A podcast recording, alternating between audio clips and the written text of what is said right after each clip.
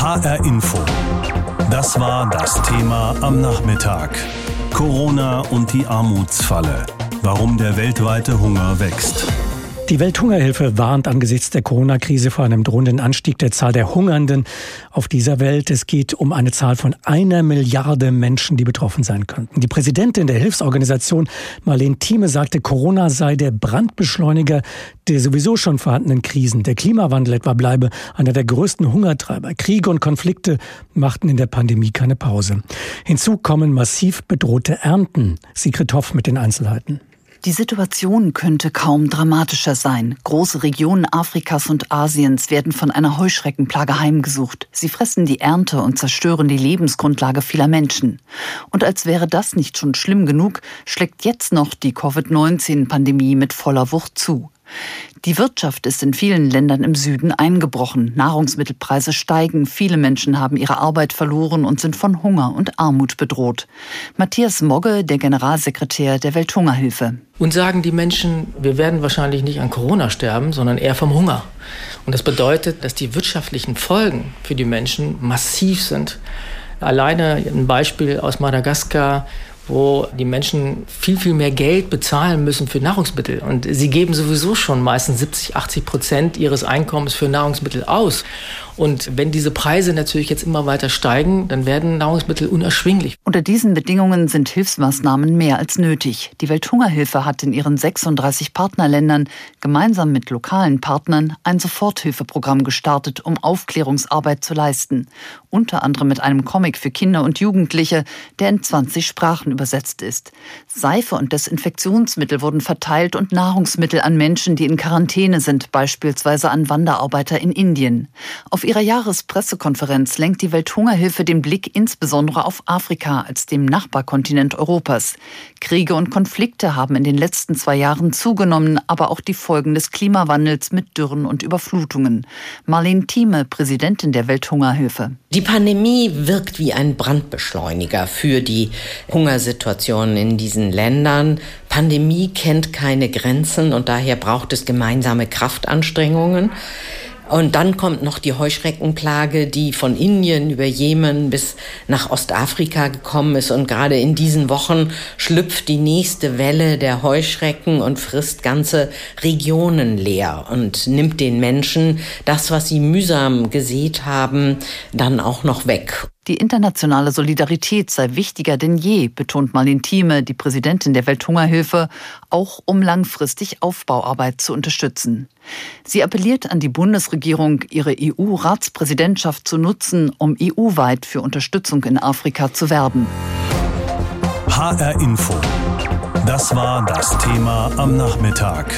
Corona und die Armutsfalle. Warum der weltweite Hunger wächst.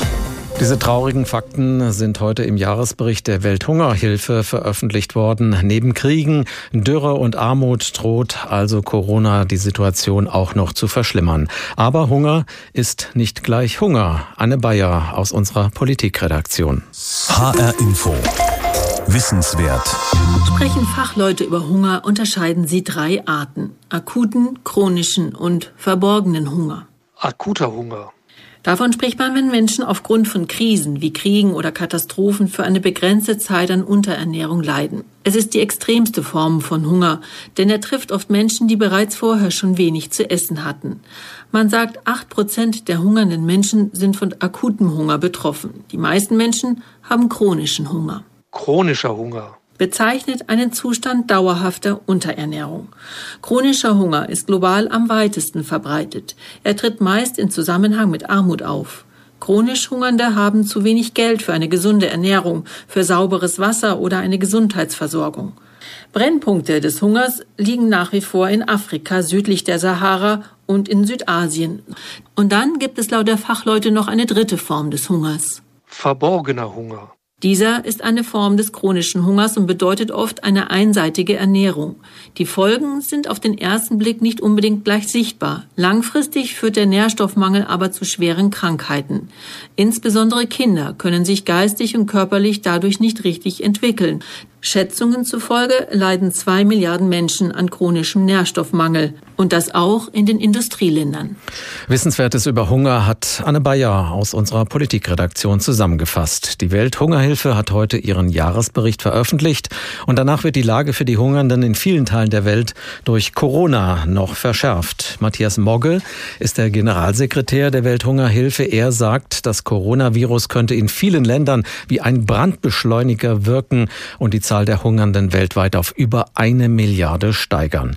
Ich habe vor der Sendung mit ihm gesprochen und ihn gefragt, was er damit genau meint. Ja, viele Menschen spüren natürlich heute schon ganz massiv die Folgen des Klimawandels, der sich ausdrückt in Dürren, in Überschwemmungen. Auch die aktuelle Heuschreckenplage in Ostafrika ist in diesem Kontext zu sehen. Aber auch die vielen äh, Kriege, Konflikte, die auch in den letzten Jahren äh, durchaus zugenommen haben, haben natürlich letzten Endes zur Folge, dass Menschen dann auch hungern. Und die Pandemie, die Covid-19-Pandemie, äh, wirkt da praktisch wie ein Beschleuniger, wie ein Brandbeschleuniger der Krisen, die wir ohnehin sehen.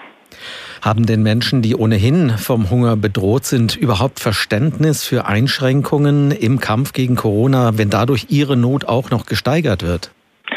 Ja, viele Menschen berichten uns und sagen, naja, wir werden wahrscheinlich eher am Hunger sterben als an Corona. Und trotzdem sage ich Ihnen, gerade die Menschen in Afrika, die kennen das Ebola-Virus zum Beispiel und wissen, dass man sich nur schützen kann, indem man sich isoliert, indem man in Quarantäne geht.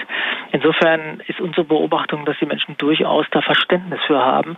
Aber das Verständnis wird natürlich abnehmen, äh, umso mehr die Menschen die direkten Auswirkungen dann auch bei sich spüren. Und das sehen wir natürlich jetzt durchaus, dass die Preise für Nahrungsmittel massiv ansteigen, dass das, was die Menschen selber produzieren, äh, zum Beispiel Obst, Gemüse in Madagaskar, da kommt ein aktueller Bericht her, dass sie das nicht verkaufen können, das teilweise verrottet, weil sie damit gerechnet haben, dass sie das eigentlich verkaufen können auf den Märkten, bloß wenn die Märkte geschlossen sind, wenn es keinen Transport gibt für solche äh, Produkte, und die Preise verfallen, dann sieht das für die Menschen sehr schlecht aus. Wie stark sind denn Ihre Projekte vor Ort in Afrika durch die Corona-Pandemie eingeschränkt? Wir sind durchaus betroffen. Also wir arbeiten in 36 Ländern der Welt mit äh, über 10 Millionen Menschen zusammen. Und diese Projekte sind natürlich schon auch betroffen gewesen. Viele Kolleginnen und Kollegen konnten nur von zu Hause aus arbeiten, aber wir haben natürlich trotzdem versucht, sofort umzustellen auf Nothilfe. Wir haben Aufklärungskampagnen durchgeführt. Wir haben äh, Seife, Hygieneartikel äh, verteilt. Wir haben Trinkwasserstellen äh, wieder instand gesetzt. Wir haben Toiletten sozusagen errichtet, um einfach den Hygienestandard möglichst schnell sozusagen auf ein anderes Niveau zu heben. Ähm, wir versuchen also sowohl in der Nothilfe stark zu sein, die Menschen dabei zu unterstützen, als auch natürlich zu versuchen, da wo jetzt eine Anbausaison ansteht, die Menschen mit Saatgut, mit Düngemitteln, mit Betriebsmitteln zu versorgen. Die Corona-Pandemie ist nun mal da. Wie können Sie da überhaupt gegensteuern, um Erreichtes im Kampf gegen den Hunger nicht zu verlieren? Also ich glaube, das, was viele Regierungen jetzt gemacht haben, erstmal also Ausgebeschränkungen zu erlassen, äh, Lockdown zu erlassen, das ist durchaus richtig gewesen. Aber jetzt äh, ist es eben auch wichtig, dass die Menschen nicht all das verlieren, was sie äh, über Jahre mühsam aufgebaut haben. Deswegen brauchen die Menschen jetzt Unterstützung. Die brauchen Hilfe. Die brauchen zum Beispiel Sozialhilfe so wie wir das hier in Deutschland kennen. Wenn jemand arbeitslos wird, dann bekommt er eine Unterstützung vom Staat. Das gibt es leider in vielen Ländern nicht. Deswegen fordern wir, dass solche sozialen Sicherungssysteme ausgebaut werden.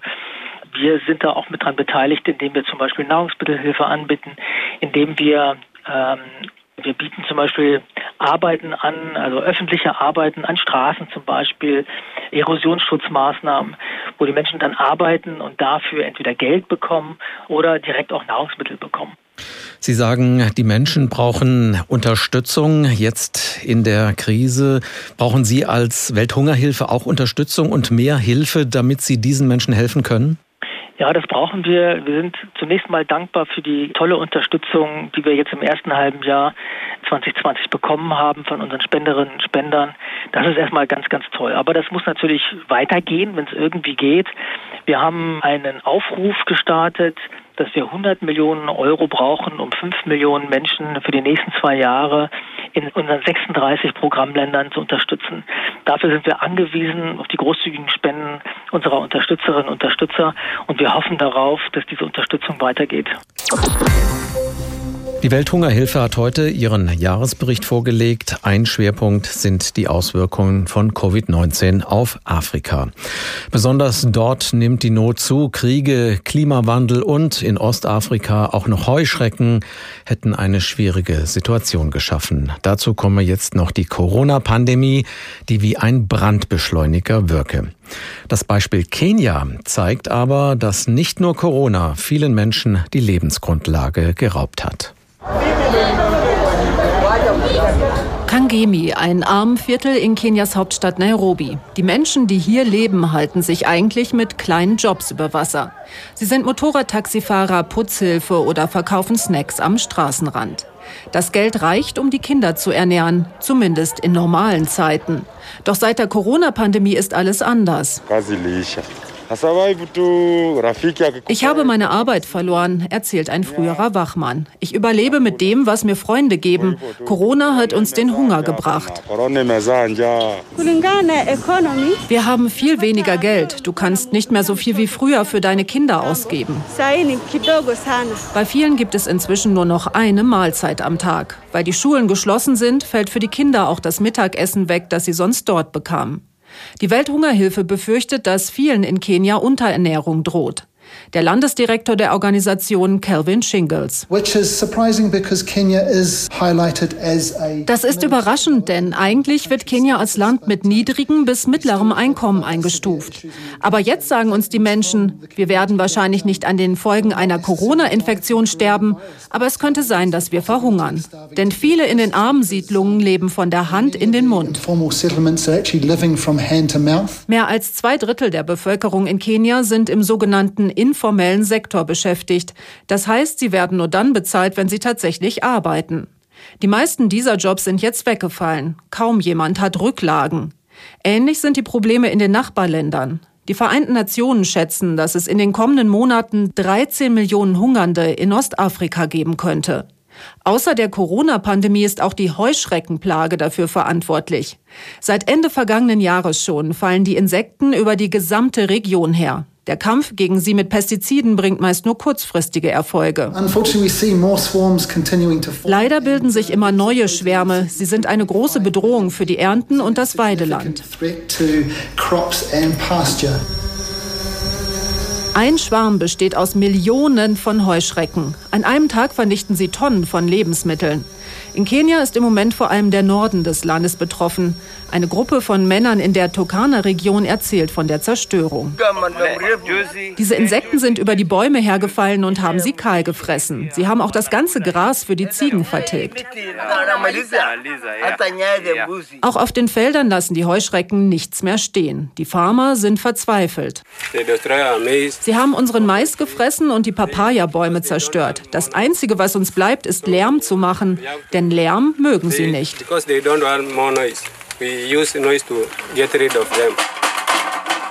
Das Schlagen auf Blechbüchsen wirkt ein bisschen wie Singen im Walde. Es hilft nur zur eigenen Beruhigung. Die Heuschrecken lassen sich so nicht dauerhaft vertreiben und fressen weiter alles weg, was eigentlich für die Menschen und ihr Vieh sein sollte. Die Heuschreckenplage in Kenia hat den Hunger gebracht. Antje Dikans berichtete über Unterernährung. Die Deutsche Welthungerhilfe befürchtet, dass infolge von Corona die Zahl der Hungernden auf mehr als eine Milliarde Menschen ansteigen könnte. Silke Dittrich ist unsere Korrespondentin in Neu-Delhi, der Hauptstadt von Indien. Ich habe sie vorhin gefragt, ob man dort schon etwas merkt vom Zusammenhang zwischen der Corona-Pandemie und dem Hunger im Land. Ja, auf jeden Fall. Das merkt man definitiv. In Indien arbeiten 90 Prozent der Menschen im sogenannten unorganisierten Sektor. Also das heißt, es gibt keine Lohnfortzahlungen, keinerlei Absicherung, sei es jetzt gesundheitlich, sozial. Und viele von diesen Menschen sind sogenannte Tagelöhner. Also was die heute verdienen, stecken die dann in den Einkauf für die nächste Mahlzeit quasi. Und das ist ja von heute auf morgen komplett weggebrochen, weil wir so eine heftige Ausgangssperre hatten. Man sagt ja in der Tat oft, die leben von der Hand in den Mund und die Hand ist dann einfach komplett leer geblieben und niemand konnte sich darauf vorbereiten, weil das war quasi bei uns so wie bei der 20 Uhr Tagesschau. Da wurde dann gesagt, ab heute ist Ausgangssperre und zwar ab Mitternacht. Das heißt, es ging hier sehr, sehr spontan und viele Leute mussten in der Tat erst einmal hungern, bis dann Hilfe organisiert wurde. Was tut denn die indische Regierung, um den Ärmsten zu helfen, die Hunger leiden müssen? Also hier sind überall Armenküchen erstmal entstanden. Die gab es vorher auch schon, aber so viele habe ich noch nie gesehen. Hier in Neu-Delhi alleine, wenn ich dann durch die Stadt gefahren bin, sämtliche Schulgebäude sind umfunktioniert worden zu sogenannten Suppenküchen und schon nach wenigen Tagen hatte die Regierung auch einen Fonds eröffnet. Da durfte dann jeder spenden und das sollte dann auch an die Armen gehen. Und jetzt ist ja schon einige Monate her. Vor wenigen Tagen hat der indische Premierminister angekündigt, dass bis November 800 Millionen Menschen, das sind fast zwei Drittel der Bevölkerung hier, im Land Nahrungsmittel zur Verfügung gestellt bekommen würden. Und im November sind aber auch rein zufällig noch Wahlen, also in einem der wichtigsten Bundesstaaten hier. Also das ist, glaube ich, schon mal so ein kleines Wahlgeschenk vorab.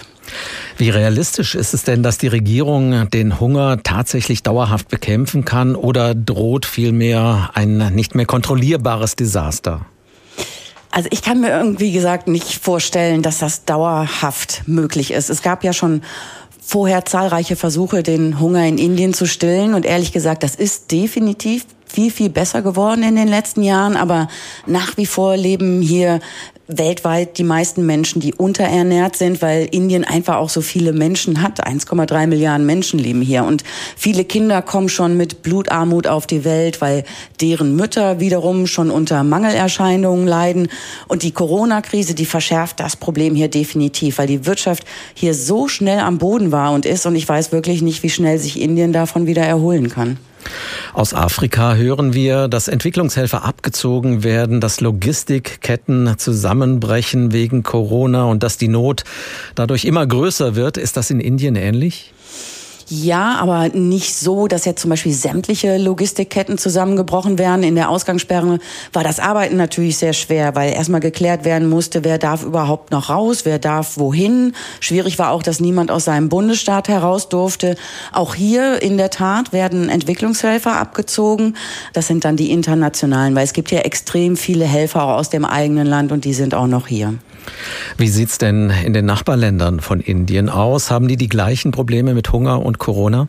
Ich finde es sogar noch schlimmer. Am meisten Sorgen in Südasien macht mir eigentlich Afghanistan. Da war schon vor Corona mehr als zwei Millionen Kinder, die da an Unterernährung gelitten haben.